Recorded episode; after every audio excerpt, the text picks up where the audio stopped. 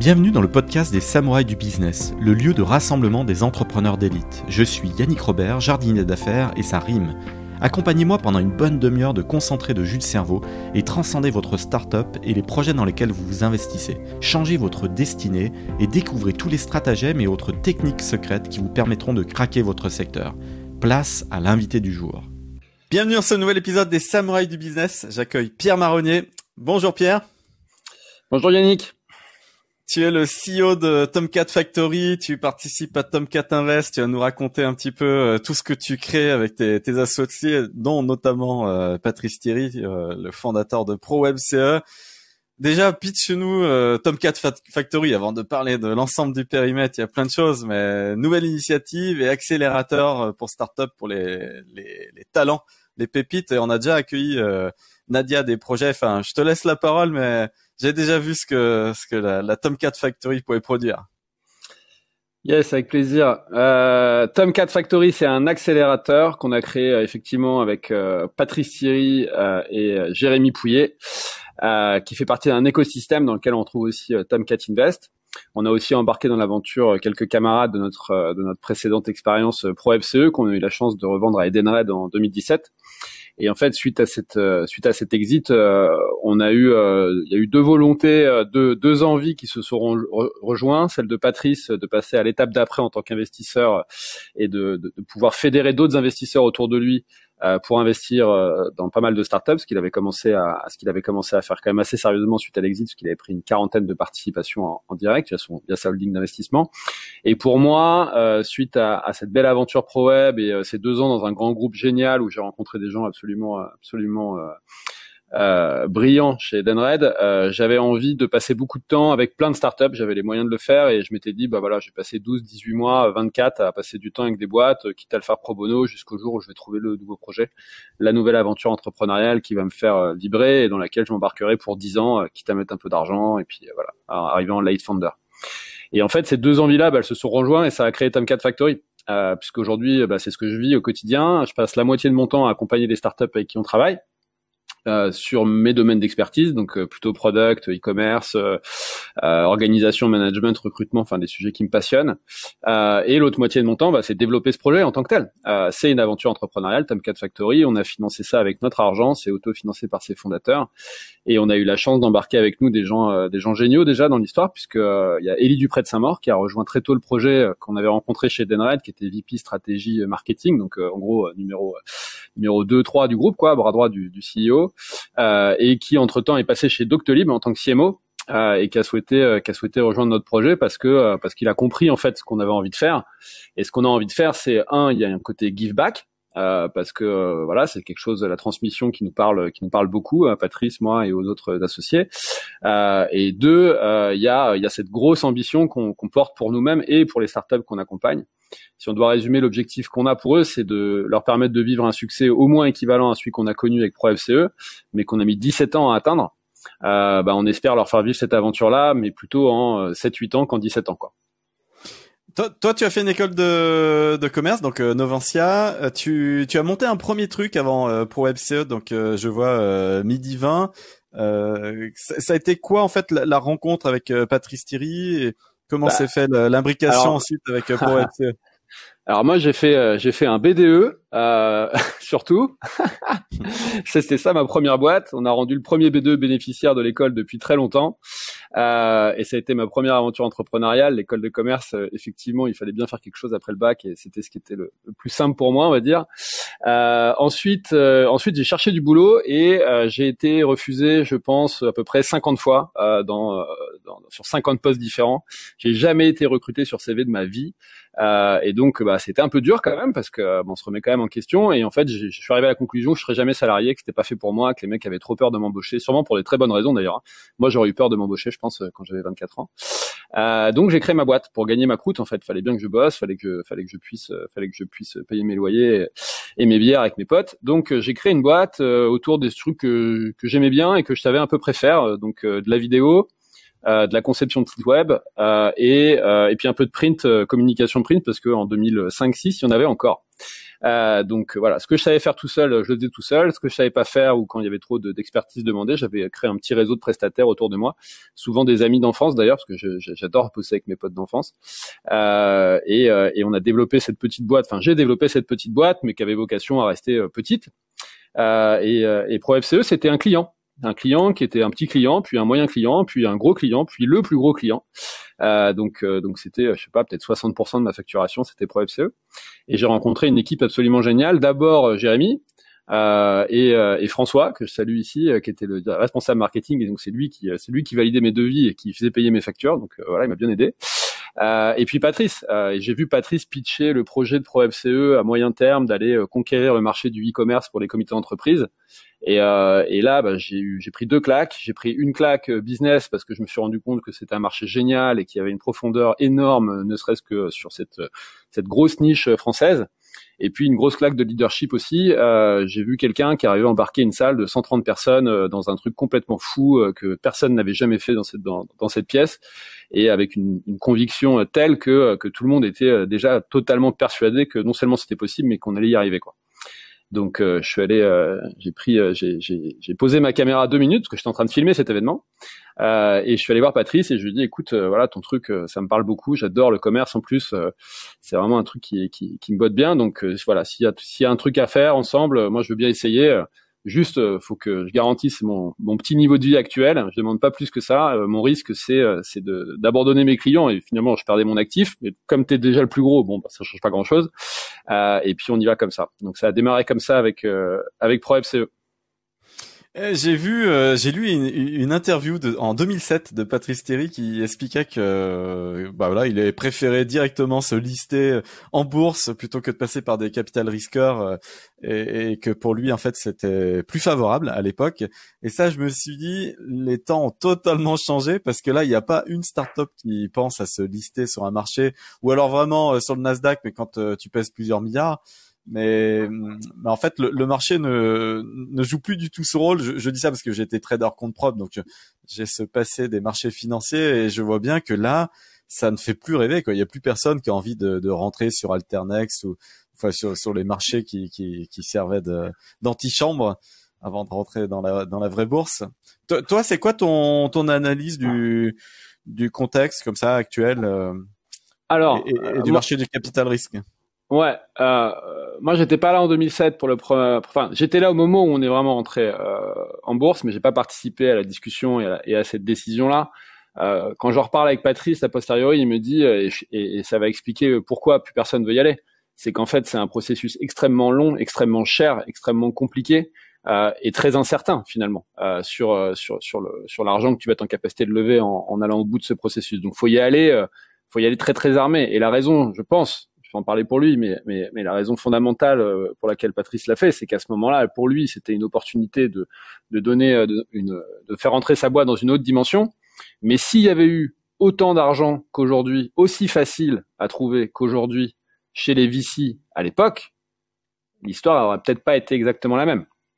L'écosystème n'était euh, pas le même effectivement en 2006. Donc, euh, donc voilà, donc je pense que euh, une année d'investissement VC en France 2007, ça correspond à peu près à une semaine 2021 quoi.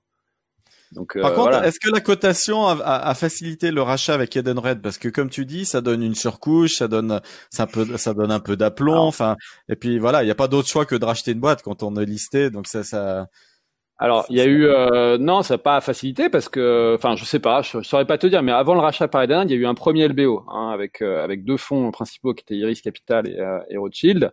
Euh, ce LBO, ça devait, devait s'étaler sur cinq ans. En fait, on a explosé les compteurs, donc au bout de trois ans, ils avaient atteint leurs objectifs et nous aussi.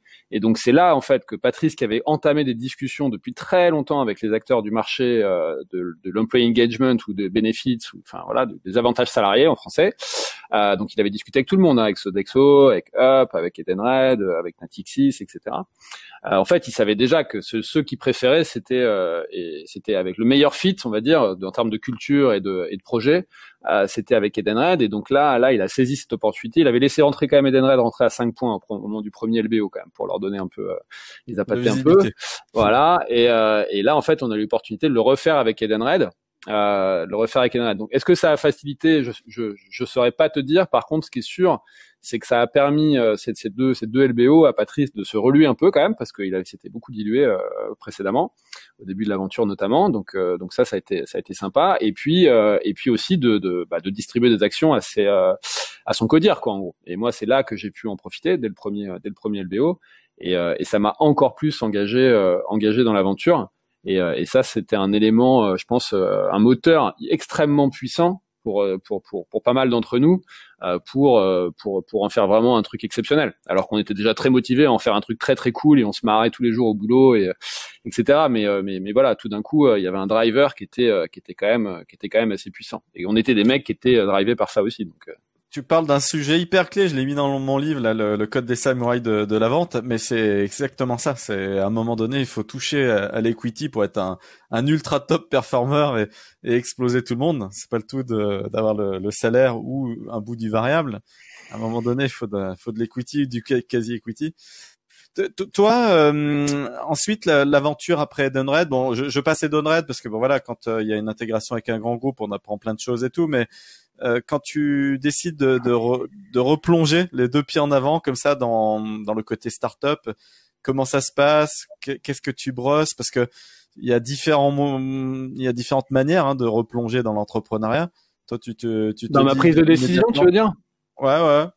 Euh, bah moi c'est très simple. Euh, dix ans après être devenu salarié, mais euh, mais plutôt intrapreneur, j'étais toujours persuadé que je pourrais jamais être salarié de ma vie. Donc en fait j'avais pas le choix. soit j'arrêtais tout, euh, mais j'avais pas les moyens, ou alors il fallait que je vive avec vraiment pas grand chose au fin fond de la pampa, euh, je sais pas où.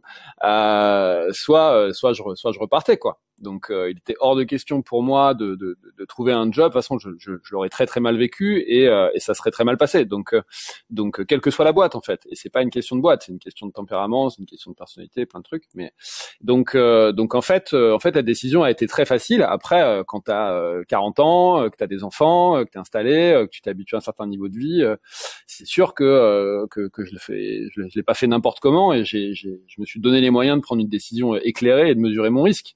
Euh, et, je pense que ça, c'est une des grandes qualités que doit avoir un entrepreneur euh, dans l'âme. Euh, qu'il entreprenne ou pas, les gens qui ont ce tempérament-là, ils sont capables de mesurer leur risque et de le gérer. Et en fait, c'est ça qu'il faut savoir faire. J'ai vu la superbe réussite là de X qui, a été sélectionné par Google. Enfin et, du coup là, Tomcat Factory révèle un peu ses, pépites. Est-ce que tu veux nous parler de cette boîte? Ah, X, c'est génial, j'adore. Bruno, euh, Bruno, Étienne, Sonia, Arnaud, c'est des gens, euh, des gens assez incroyables. Euh, Bruno et Étienne, je les ai rencontrés il y a un an, parce qu'on a lancé Tomcat Factory il y a un an, un peu en sous-marin. On a, on a ouvert, on va dire, en septembre, mais, mais on a, on a, on a communiqué sur le projet à partir de, de juin l'année dernière. Et j'ai rencontré Bruno et Étienne, et, et, et j'ai découvert, bah voilà, le, le, le, stéréotype dans le bon sens du terme du, du parfait entrepreneur. Quelqu'un qui, qui a une foi, Bruno, qui a une foi indéboulonnable dans, dans sa capacité à réussir euh, dans un domaine où au départ euh, il y connaît rien, euh, il vient pas de la tech, il vient pas de la voiture autonome, euh, il a pas bossé dans ces industries-là, et pourtant euh, et pourtant euh, il détecte une opportunité parce qu'il se rend compte qu'il y a un pain monumental et que il va aller il va aller craquer le sujet, donc il s'entoure des meilleurs. Euh, X, euh, ils ont fédéré une équipe, euh, une équipe assez dingue et ils continuent d'ailleurs tous les jours. À chaque fois qu'ils m'envoient un update, je, je, je, tombe par terre. ils arrivent à attirer des talents, des talents incroyables et à les embarquer avec eux dans l'aventure. Et, et, nous, on est hyper fiers de, de qu'ils nous aient fait confiance au tout début, hein, parce qu'on était vraiment au tout démarrage de Tomcat et on les a accompagnés notamment sur les sujets de leur positionnement, leur, leur de leur, leur go-to-market et de leur stratégie, de leur equity stratégie. Euh, donc, euh, donc voilà, ils ont été euh, suite à Tomcat sélectionnés par Techstars Tel Aviv. D'ailleurs, ils sont partis aujourd'hui, là, 25 juin, pour Tel Aviv pour aller participer au démodé. ils ont ensuite, là, dernièrement, effectivement, été, été sélectionnés par Google for Startup, qui investit, qui investit chez eux. Donc pour nous, pour nous, c'est une super nouvelle et c'est des mecs qu'on adore, qu'on adore et, et, qu'on gardera. on se l'est dit il y a pas longtemps, c'est fait une espèce de, cérémonie de fin de programme, comme on aime bien les faire pour marquer le coup. Euh, et on s'est dit que pour voilà, pour toujours, ils resteraient euh, parmi les premiers et que pour pour eux aussi, on est un peu les premiers les premiers mentors, on va dire, euh, vraiment actifs qui les ont accompagnés. Donc on, va garder une relation génial. Donc on ira dans le penthouse de Bruno à New York et dans la, la maison d'Étienne en Californie passer des vacances bientôt quoi ils, ont, levé un million de dollars et ils ont l'air d'aller vite. c'est vrai que ça donne envie. Ça, va être quoi, les, à ton avis, les, gros challenges? Parce que bon, la voiture autonome, l'intelligence artificielle, tout ça, c'est c'est à la fois euh, des buzzwords, mais c'est à la fois euh, l'avenir. C'est-à-dire que ça va vraiment se déployer. Euh, mais, mais toi, tu dirais que hum, les gros challenges qu'ils ont à surmonter dans les deux trois années à venir, ça va être quoi? Euh, X, X, c'est un outil qui permet aux équipes de R&D qui travaillent sur ces sujets euh, de travailler plus vite pour beaucoup moins cher et de façon collaborative. Donc en fait, ils font la même chose que tous les mecs qui font de la digitalisation dans le, dans le monde du travail. Et, et là où ils ont un play que je trouve euh, hyper smart, c'est que euh, dans la rue vers l'or, le seul mec qui est sûr de gagner de l'argent, c'est qui? C'est celui qui vend les pelles et les pioches. Bah eux, ils sont en train de vendre des pelles et des, ils vont vendre des pelles et des pioches technologiques hyper hyper robustes à des mecs qui sont en train d'aller vers la rue vers l'autre. Et sur les, sur les gars qui y vont, il y en a un sur 50 qui va y arriver, mais eux, s'ils arrivent à servir les 50 ou allez 40 sur les 50, bah, au passage, ça va marcher. Et au-delà de ça, ils ont, euh, ils ont une philosophie de développement de la plateforme qui fait qu'en fait, c'est applicable à à peu près n'importe quel domaine qui, qui brasse beaucoup de data. Parce que c'est ça l'enjeu de la voiture autonome. Je sais plus, c'est, je crois que ça, produit 4 terras de data par heure, un, un prototype de voiture autonome. Enfin, je dis peut-être une grosse bêtise, mais c'est en terras, quoi. Euh, donc euh, donc c'est ça l'enjeu. Et les mecs ils se baladent avec des disques durs, ils les amènent à la poste et tout parce que tu peux pas transmettre ça par des tuyaux aussi, euh, même en 5G machin, ça prend des plombes, c'est l'enfer. Donc et ça prend du stockage, etc. Donc eux ils vont chercher la bonne data pour la donner à l'ingénieur pour dire tiens là regarde il y a un truc qu'elle a pas compris la bagnole, essaye de essaye de d'améliorer ton, ton, algo pour que la prochaine fois elle confonde pas un chien avec avec un tricycle ou avec une poubelle quoi parce que c'est un peu chiant. On, on, en est pas loin. J'ai vu plein de démos, euh, la Google Car, mais plein d'autres. Hein, et mm. du, coup, c'est quand même assez impressionnant les, les, progrès qui ont été faits ces deux dernières années. Ça, mm. ça devient une réalité, quoi. Bon, après, euh, sur une, une heure de séquence, tu vois qu'il y a quand même possiblement entre 7 et 8 accidents encore possibles. Alors tu te dis bon bah voilà, finalement sur la 99% des cas sont écartés, mais le pourcent des cas qui restent quand même, il est critique. Donc on n'est pas tout à fait au, point, mais bon.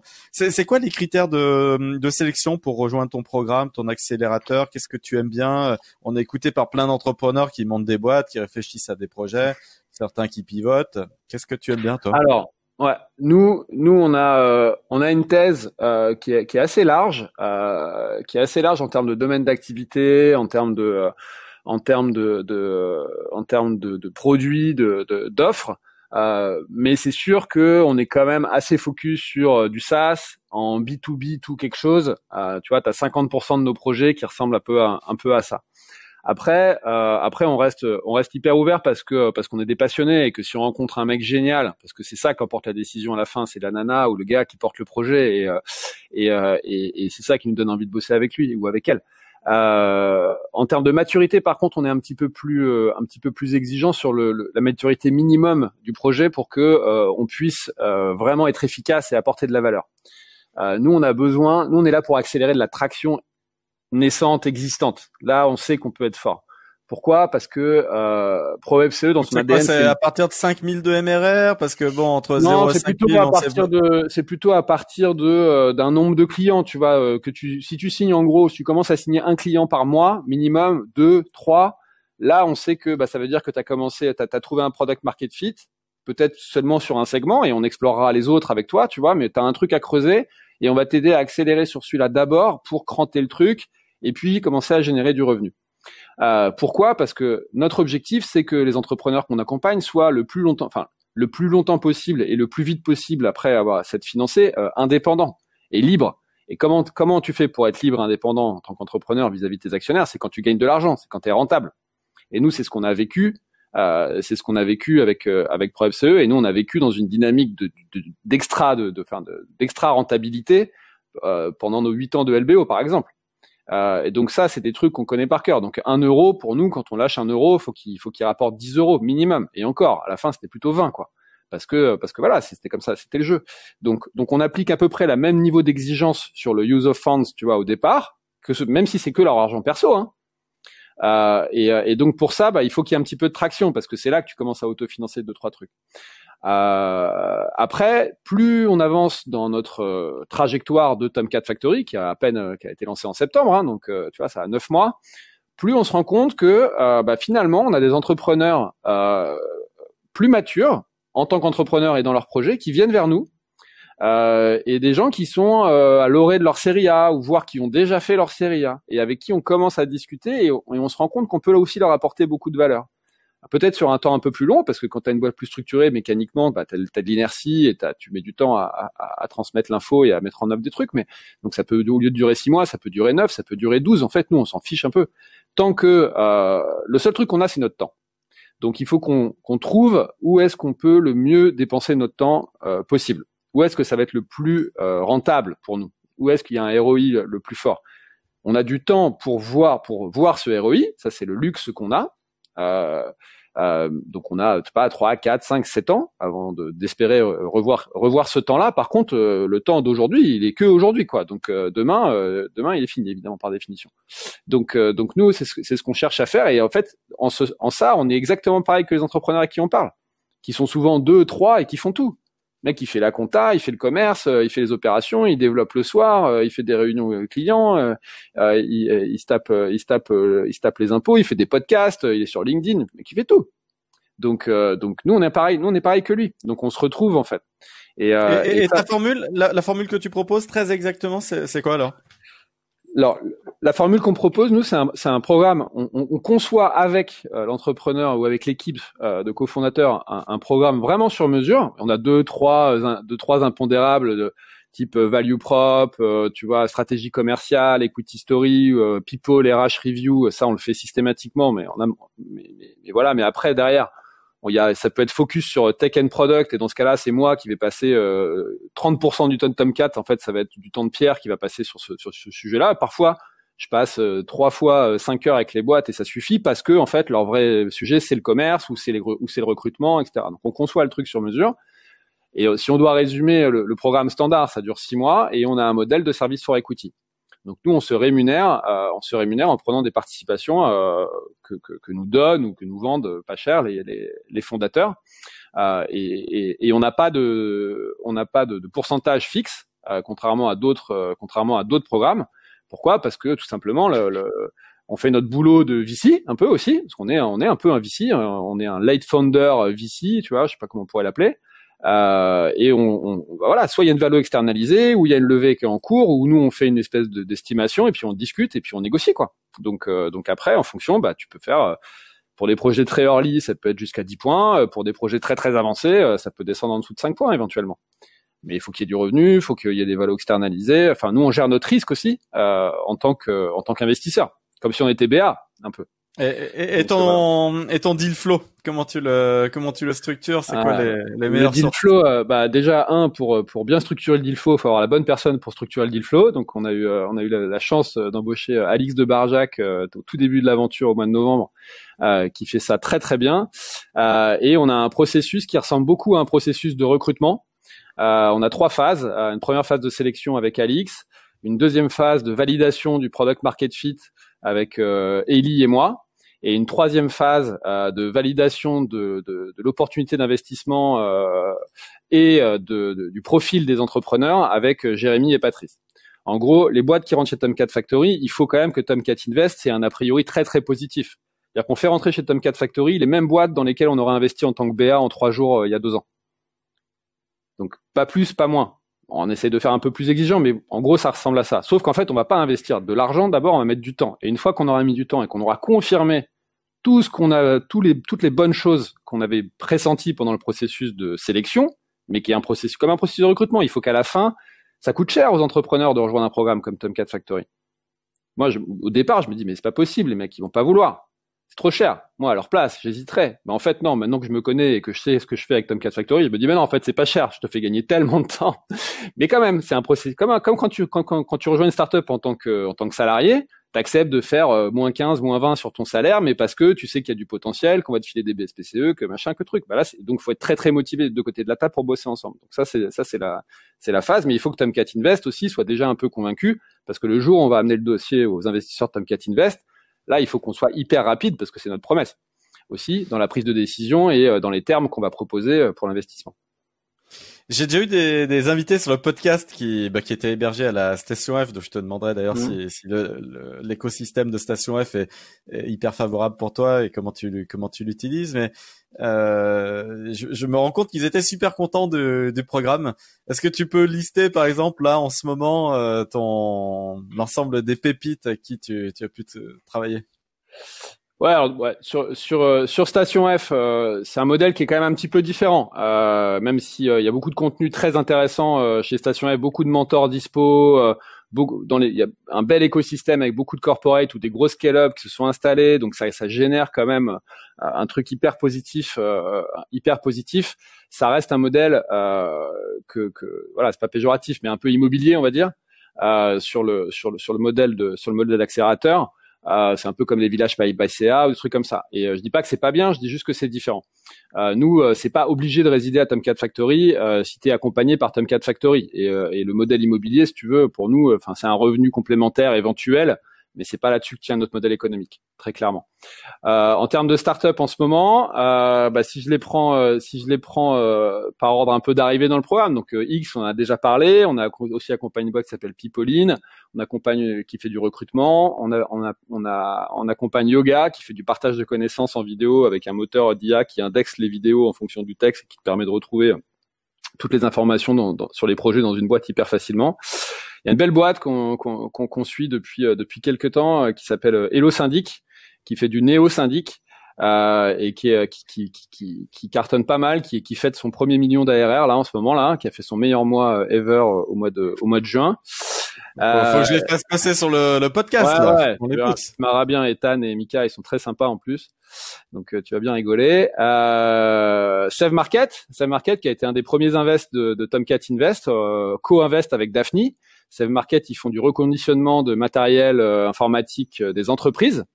Donc ils récupèrent le matos euh, dans les boîtes et ils, le reconditionnent et ils les revendent sur des places de marché B2C qu'on connaît bien, type type back market.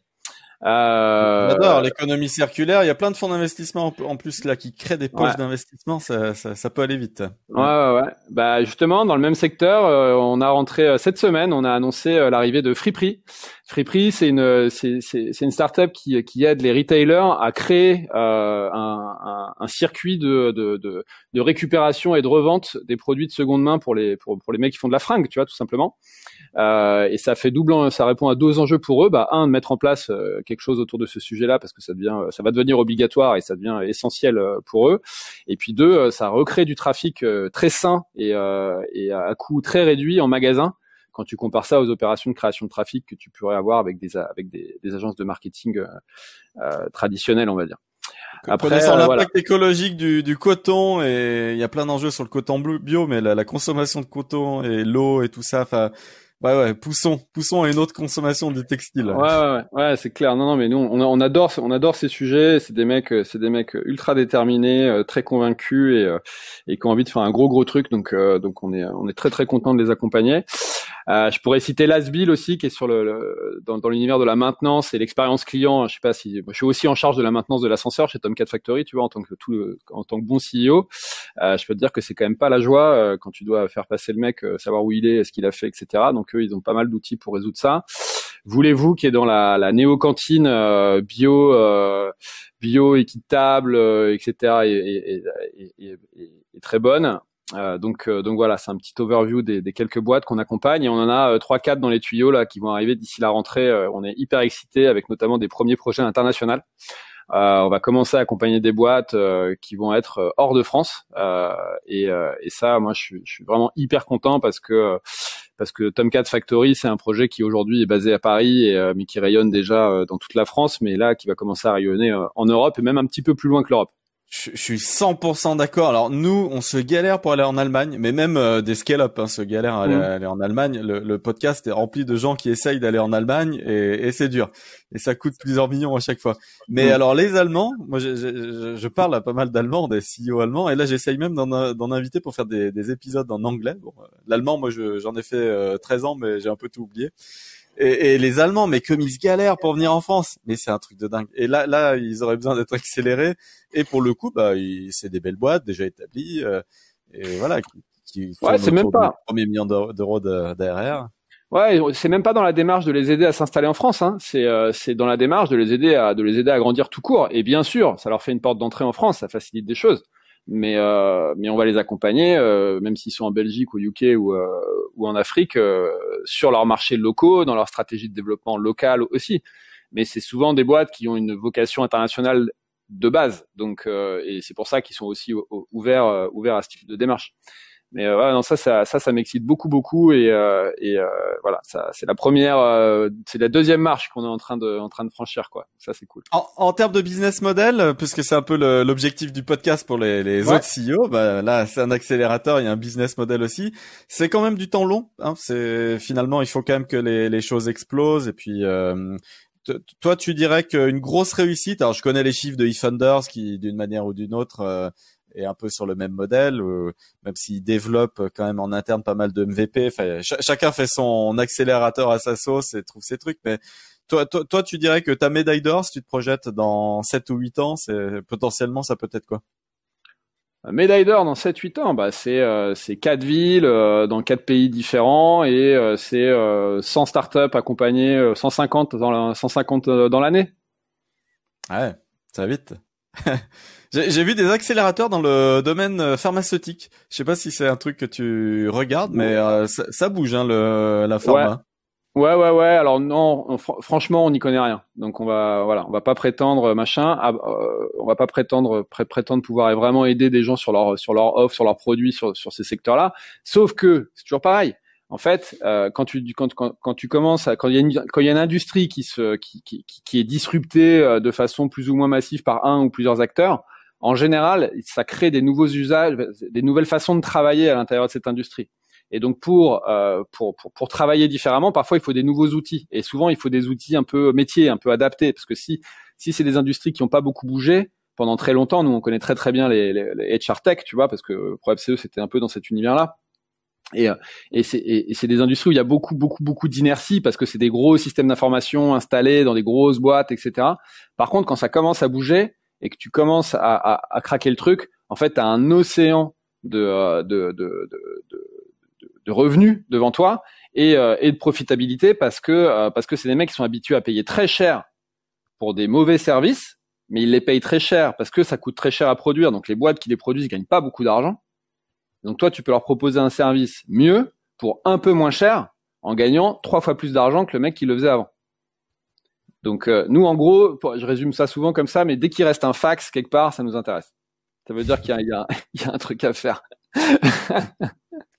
côté fuel, côté euh, fond, euh, bon bah là on a bien compris, c'est d'abord le, le l'argent qui émane de Pro MCE, Patrice Thierry et mais mais euh, Tomcat Invest, est-ce que ça a vocation à, à, faire venir des institutionnels à un moment donné, à closer des fonds euh, comme n'importe quelle euh, société de gestion agréée à l'AMF Est-ce que c'est ça le modèle ou alors, c'est un, c'est un, c'est un, c'est un club d'invest aujourd'hui euh, assez resserré euh, où on a associé quelques BA euh, qui ont la capacité d'investir à chacun 1 à 2 millions d'euros par an dans des startups et qui s'engagent plus ou moins à le faire avec nous, mais qui ont envie en fait surtout de le faire avec nous parce qu'on dérisque, parce qu'ils nous connaissent, parce qu'ils savent comment on bosse, parce que c'est des entrepreneurs d'abord et qu'on leur présente des entrepreneurs et que ça fit et qu'ils ont envie de les aider.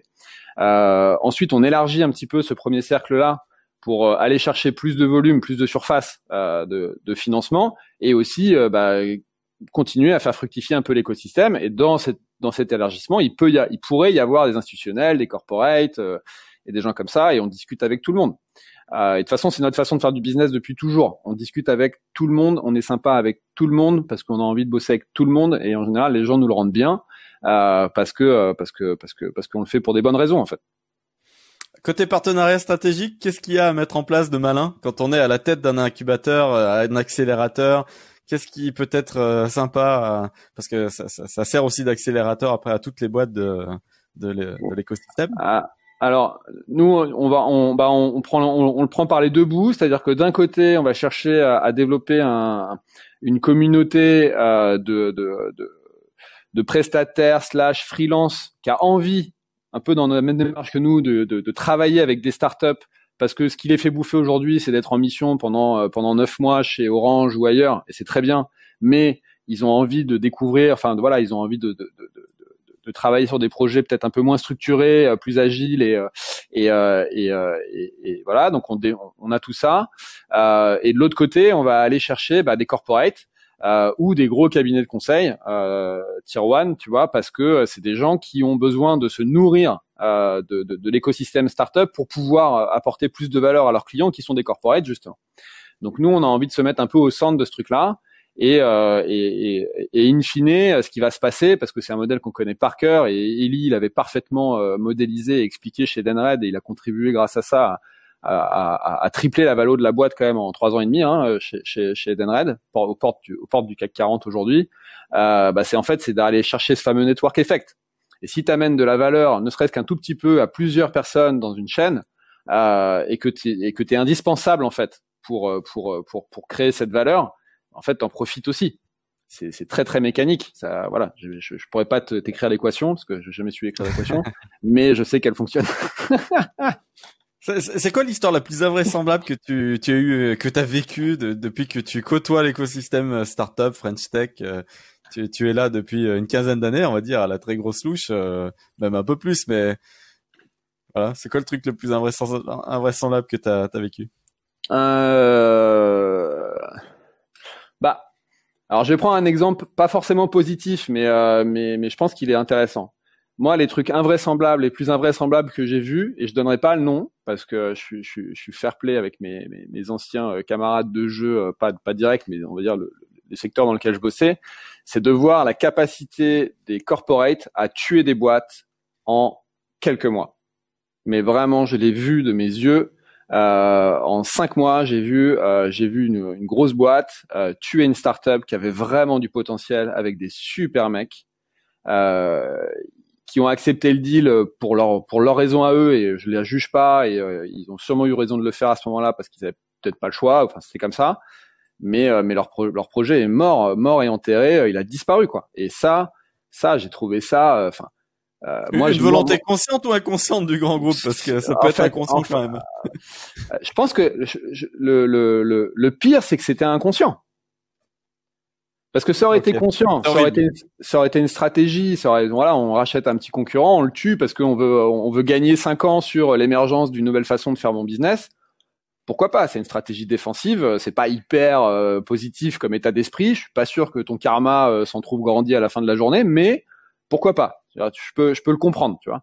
Par contre, euh, le faire de façon inconsciente, mais pas parler, parce que tu as un mec à la stratégie et au M&A qui sont mis d'accord pour dire c'est une bonne cible, c'est pas cher, on y va, et euh, il y a du potentiel de synergie, de machin, et qui pondent des decks de 1250 slides, qui font travailler des avocats pendant des heures et des jours et des nuits, ça coûte, euh, tu vois, ne serait-ce qu'en frais au-delà de la valeur de la boîte, des dizaines de milliers d'euros, voire des centaines de milliers d'euros, tout ça pour qu'au bout de cinq mois, la boîte n'existe plus, que le produit soit arrêté. Parce qu'en interne, personne veut intégrer ce service, parce que personne n'a été embarqué dans l'histoire. Ça, c'est dingue. Et je précise bien, pour pas qu'il y ait d'équivoque, je parle pas du tout de ProFCE chez Denred, parce que c'est exactement l'inverse qui se passe chez, pour ProFCE chez Denred. Et d'ailleurs, Denred vient de sortir une plateforme euh, télétravail qui est en fait basée sur la techno de ProFCE que j'avais eu la chance de pouvoir développer pendant euh, pendant quelques années avec cette équipe-là. Et en fait, là, c'est ça, c'est un, bon exemple. C'est pas invraisemblable. J'ai accueilli la normalité. J'ai accueilli sur le podcast des bons exemples quand même. Euh, Thomas Courtois, le nouveau CEO de Compte Nickel, l'intégration de Compte Nickel dans l'environnement BNP et les transfuges mm. de talents de BNP vers Compte Nickel, ça s'est super mm. bien passé. la boîte continue à croître, un truc de dingue. Donc il y a, y a quand même moyen de. de bah, tu m'as demandé un truc invraisemblable, donc. Mais, euh, mais t'as raison. J'adore. J'ai pas dit que c'était le cas général. tu, la pandémie est passée par là, euh, pas mal de gens ont dû pivoter, euh, il y a pas mal de créativité quand même dans le dans le digital. C'est plutôt une source d'opportunité. Toi, tu verrais euh, quoi comme tendance là pour la rentrée? Laissons passer les, les vacances, on enregistre fin juin, mais tu tu vois des trucs qui émergent là, qui qui débarquent bah, dans le Ouais, il y a un mouvement de fond sur la redéfinition, enfin l'accélération de la redéfinition du rapport entre le, le le travailleur et son euh, et son employeur euh, voilà. Et je dis travailleur et je dis bien pas salarié parce que je pense que c'est une des révolutions euh, qui est en train de se passer c'est que c'est que au-delà de la gig economy qui est un modèle qu'on peut discuter de façon un peu philosophique mais il y a de plus en plus de gens pour des très bonnes raisons qui se mettent en freelance qui sont leurs propres petits patrons Et, euh, et, moi, je trouve ça très bien parce que ça assainit beaucoup de choses dans les rapports qu'ils peuvent avoir avec euh, leur employeur, leur qui, qui devient leur, leur client. Ça, c'est le premier mouvement de fond. Et je pense que le Covid a accéléré pas mal de trucs parce que il y a plein de gens qui se sont fait virer euh, alors qu'ils étaient un peu au top de leur forme euh, parce que voilà, quarantenaire, 15 ans de carrière, euh, expertise, euh, méthode, réflexe, etc. Mais mais cher. Donc bah voilà, bah, mais cher, donc il faut faire des économies. Donc bah, malheureusement, ils partent. Euh, et euh, ils n'ont pas forcément envie de se retrouver dans un job où bah, en fait on va leur proposer de gagner 30% de moins et, euh, et puis avec aucune certitude sur le fait que ça va être fun. Donc bah, en fait ils préfèrent choisir ce modèle de, de, de freelance et, et, ça, ça fait quand même un paquet de monde. Hein. je sais que parle pas du tout de la, la majorité de la population et je, veux, je suis très conscient qu'il y a plein d'autres gens qui travaillent pour des petits salaires de façon très différente et, euh, et j'y respecte beaucoup. Il n'y a pas de sujet. Hein, voilà, je parle de mouvement de fond. Et là, il n'y a pas trop de mouvement pour l'instant. Ça va rester comme ça pendant pendant très longtemps. Sauf si ça pourrait aller vers le bas justement, et c'est ça qui m'inquiète un peu moi. Euh, si on précarise encore plus ces gens-là, euh, je pense que ça va créer un vrai problème à la fin. Mais euh, donc ça, c'est le premier mouvement. Et le deuxième mouvement, bah, c'est le rapport euh, à son bureau, à son lieu de travail qui est en train de complètement changer. Nous, en plein Covid, on a décidé de lancer Tomcat Factory et on a décidé d'avoir des bureaux. On s'est réinstallé dans l'immeuble de ProFC Le Valois. C'est grand, euh, c'est de l'entretien, c'est cher, mais euh, on trouve ça fondamental. C'est un endroit où on se croise, où on discute. Et, euh, et j'ai croisé Nadia dans les couloirs tout à l'heure et je disais que j'avais le, podcast avec toi. Et cette discussion de cinq minutes avec Nadia qui m'a briefé sur comment ça allait se passer, ce qu'elle voyait comme truc à faire, pas à faire, machin. Bah en fait, voilà, je l'aurais jamais eu si on était en full remote et que j'aurais jamais pensé à la pinguer sur Slack ou je sais pas quoi, ou elle aurait pas répondu, j'en sais rien. Donc ce lien Est-ce qu'elle avait vu juste? Ouais, ouais, ouais, ouais, ouais, elle avait vu juste. Euh, ce lien humain, il est hyper important. On organise des événements en physique, euh, on fait venir. Alors après, ah, bien sûr qu'on les fait en hybride et que maintenant on va les rediffuser et que ça va, ça va augmenter leur portée. Et, euh, et c'est hyper intéressant aussi. C'est pas le sujet, mais mais moi, je suis très très partisan de, de ce qu'on appelle le flex office. Je conseille à toutes les boîtes qui viennent aménager ici de prendre l'équivalent de 70% de leurs besoins en, en, en, poste de travail, 60 à 70% en fonction de leur, leur organisation parce que euh, parce que c'est même sain en fait euh, de dire à des gens, euh, mec, tu vas pas forcément venir tous les jours au bureau parce qu'il y a des jours où tu seras content de bosser de chez toi et en plus cette journée-là, bah tu vas recevoir, oui, tu vas recevoir ta machine à laver, oui, tu vas faire passer le plombier, oui, machin. Mais tant mieux, ça t'enlève de la charge mentale et puis tu seras le lendemain, tu reviens au bureau, tu es content d'être là, il n'y a pas de problème et tu dois pas partir en courant à 4 heures, etc. Donc donc ça, il y a, un rapport, il y a un, gros mouvement de fond. Moi, je le vois dans, quelques corporates qui, qui, dans leur prévisionnel, euh, prévoient de, de, de, se libérer de 10, 15, 20% de leur surface de bureau. Hein. Donc, ça va aussi avoir un impact très, très fort sur l'immobilier, euh, notamment euh, dans les grandes villes et à Paris, où tout d'un coup, et on le voit déjà hein, depuis quelques années, tu as des immeubles de bureaux qui se retransforment en logements depuis quelques années, mais là, ça, ça, ça, ça va s'accélérer aussi. Donc ça va être une belle opportunité de choper des bons des, des beaux apparts parce que les surfaces de bureaux qui sont retransformées en, en logement, ça peut être ça peut être assez cool. C'est marrant parce que post-crise, je voyais plein de banques euh, d'affaires racheter des immeubles et les transformer mm. en, en bureaux. Et du coup, ça va être le mouvement inverse. Euh, ouais. C'est assez dingue. Est-ce que, euh, en, en, conclusion de cet épisode, on, on, lance un call to action? J'ai bien terminé un épisode comme ça en, en formalisant quelque chose d'assez clair. Donc là, on est écouté par des CEO. On est écouté aussi par plein de fonds d'investissement en fait dans les faits parce que je reçois plein de messages. Mais euh, on est surtout, euh, euh, voilà, on intéresse d'autres entrepreneurs et des gens qui veulent monter des boîtes. Donc, qu'est-ce qu'on, qu'est-ce qu'on tend comme perche? Qu'est-ce qu'on tend comme perche C'est aux gens qui veulent monter la boîte. Pourquoi? Pour qui pour, pour, pour, pour, me rencontrer, pour nous rencontrer. Ah oui, éventuellement. Eh ben, eh ben voilà, si ça. Tu si, un call, n'importe quoi. On t'envoie, ah, on t'envoie un message par LinkedIn. Bah ouais, vous m'envoyez un message, m'envoyez un message par LinkedIn ou à Alix et on regarde, on regarde tous les dossiers et. Et, euh, et, ça me permet de dire un truc qui me tient vachement à cœur. Je parle à tous les CEO de, qui ont déjà monté leur boîte. Euh, vous recrutez euh, un peu, euh, voire beaucoup en ce moment. Euh, vous recevez des centaines de candidatures, j'espère, aux annonces que vous passez sur Welcome to the Jungle. je vous en supplie, répondez à tout le monde et ne répondez pas que vous n'avez pas eu le temps de regarder la candidature. Euh, ça, c'est vraiment un premier conseil. Et pourquoi il faut le faire? Un, parce que c'est respectueux, mais bon, ça, à la limite, chacun s'arrange avec sa morale. Mais surtout parce qu'en fait, votre marque employeur aujourd'hui, elle n'existe pas et, euh, et, et, et, vous allez la créer comme ça. Et nous, ça, c'est quelque chose qui nous tient vachement à cœur chez Tomcat Factory et on l'applique autant aux collaborateurs euh, qu'on reçoit pour intégrer en tant que dans l'équipe, et moi, j'adore quand je mets un post sur LinkedIn de voir que les trois premiers qui like, c'est des mecs à qui j'ai dit, bah non, désolé, ça sera pas toi qui va venir bosser chez Tomcat Factory. Vraiment, ça me fait plaisir, ça me fait du bien. Euh, mais on l'applique aussi aux startups qui postulent chez Tomcat Factory. Et on essaye, quoi qu'il arrive, à toutes les étapes et dès le premier, dès le premier call avec Alix, d'amener de la valeur aux startups, de leur donner euh, voilà une idée, une intuition, de challenger positivement quelque chose. Et on travaille vraiment comme ça. Euh, c'est notre, c'est, on est comme ça en fait. C'est, vraiment notre, c'est vraiment notre notre façon d'être. La marque, la marque employeur, t'as raison. Hein, c'est, c'est un vrai travail. Je, je passais un mm. petit bonjour à toutes les équipes de Ringover euh, que j'ai poussé à fond et tout. Et maintenant là, il y a un programme de, de recrutement de 100 talents. Mais il y a un gros gros travail RH et, et bien tout structuré.